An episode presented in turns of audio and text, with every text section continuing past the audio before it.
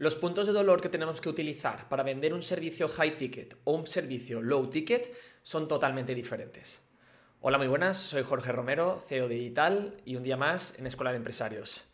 Quiero separar muy bien la diferencia de argumentos, de puntos de dolor que debemos tocar a la hora de vender un servicio high ticket o un servicio low ticket. En primer lugar, low ticket, como bien sabemos, estamos buscando un servicio que tiene un precio bajo, que pues, cubre lo que cubre, pero nuestra intención es una penetración de mercado y buscar el volumen de ventas. De cara al argumento que debemos utilizar a ese perfil que está interesado, posiblemente interesado en ese servicio low ticket, primero, lógicamente tenemos que tratar el precio. Ese precio tiene que ser algo cerrado, atractivo, un precio bajo y que no pueda tener sorpresas, porque si no el cliente se enfadará. Más que nada porque es un perfil que seguramente su capacidad de financiación sea baja y por lo tanto lo que busca es cubrir cierta necesidad a un precio muy ajustado y que no encontrarse ninguna sorpresa. Dentro de los puntos de dolor a tocar también está el autogestionable. Para mí esa persona es es capaz de poder dedicar más recursos en tiempo y poder embarronarse con todo lo que tiene que hacer para conseguir el resultado antes que pagar más para que esté ya hecho. Por lo tanto, ese punto de dolor de te vas a poder hacer lo que tú quieras o puedes hacer una semi personalización de ese servicio al resultado que tú quieres y te lo haces tú, te lo cocinas tú y tú te lo montas, ese perfil está, está dispuesto a meterse y a, hacerlo. Y el punto número tres es que no debemos em, intentar venderlo como algo que le va a cubrir todas las necesidades. Es decir, es algo ajustado, es algo que cubre ciertas funcionalidades y que hay que argumentar que en el momento en el que se encuentra, esto es lo que necesita para cubrir ciertos puntos vitales que debe, debe afrontar en su negocio. Con esos tres puntos ya podemos tener una conversación y poder conectar con, eh, con ese posible comprador para que consuma nuestro, nuestro servicio. En el lado totalmente opuesto nos encontramos ese proceso de venta de un high ticket, que no tiene nada que ver. Los tres puntos de dolor también son similares, pero totalmente contrarios.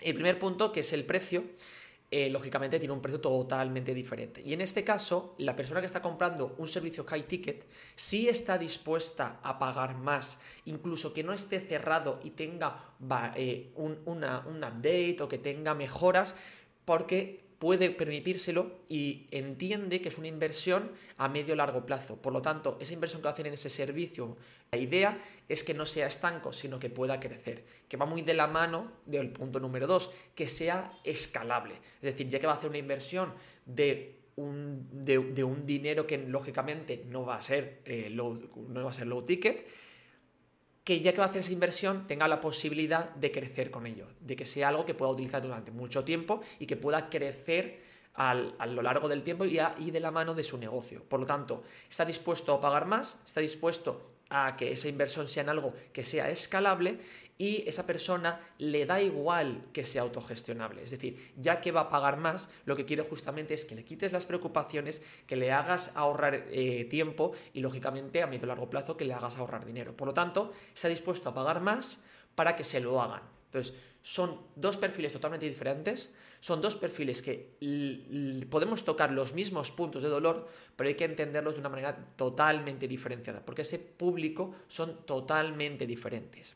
Esa persona que está dispuesta a comprar un servicio high ticket, eh, podemos decir que es alguien seguramente más exitoso o esa persona que se puede categorizar siempre como más rico. Una persona rica no quiere que un pobre le diga, oh, eres rico. No, lo que quiere es relacionarse con gente que es rica. ¿Qué quiero decir con esta frase? Que esa persona que está dispuesta a pagar más, lo que quiere es alguien que comprenda la situación en la que se encuentra y que comprendan las necesidades que tiene. No quiere alguien que diga, oh, es que eres tan bueno, voy a hacer algo especial para ti. No quieren juntarse con gente que, le diga, estoy acostumbrado de trabajar con gente como tú y esto es lo que solemos trabajar con perfiles similares a, ti. Quiere buscar esa equiparación. En cambio, la persona del low ticket lo que busca es al revés, alguien que esté por encima que le pueda enseñar a escalar y llegar a ese nivel. Por eso, las necesidades y los puntos de vista son muy parecidos, pero debemos saber argumentarlos de una manera más personalizada a la situación de cada uno de ellos. Espero haber podido ayudaros un poquito en la diferenciación de estos puntos de dolor entre el low ticket y el high ticket.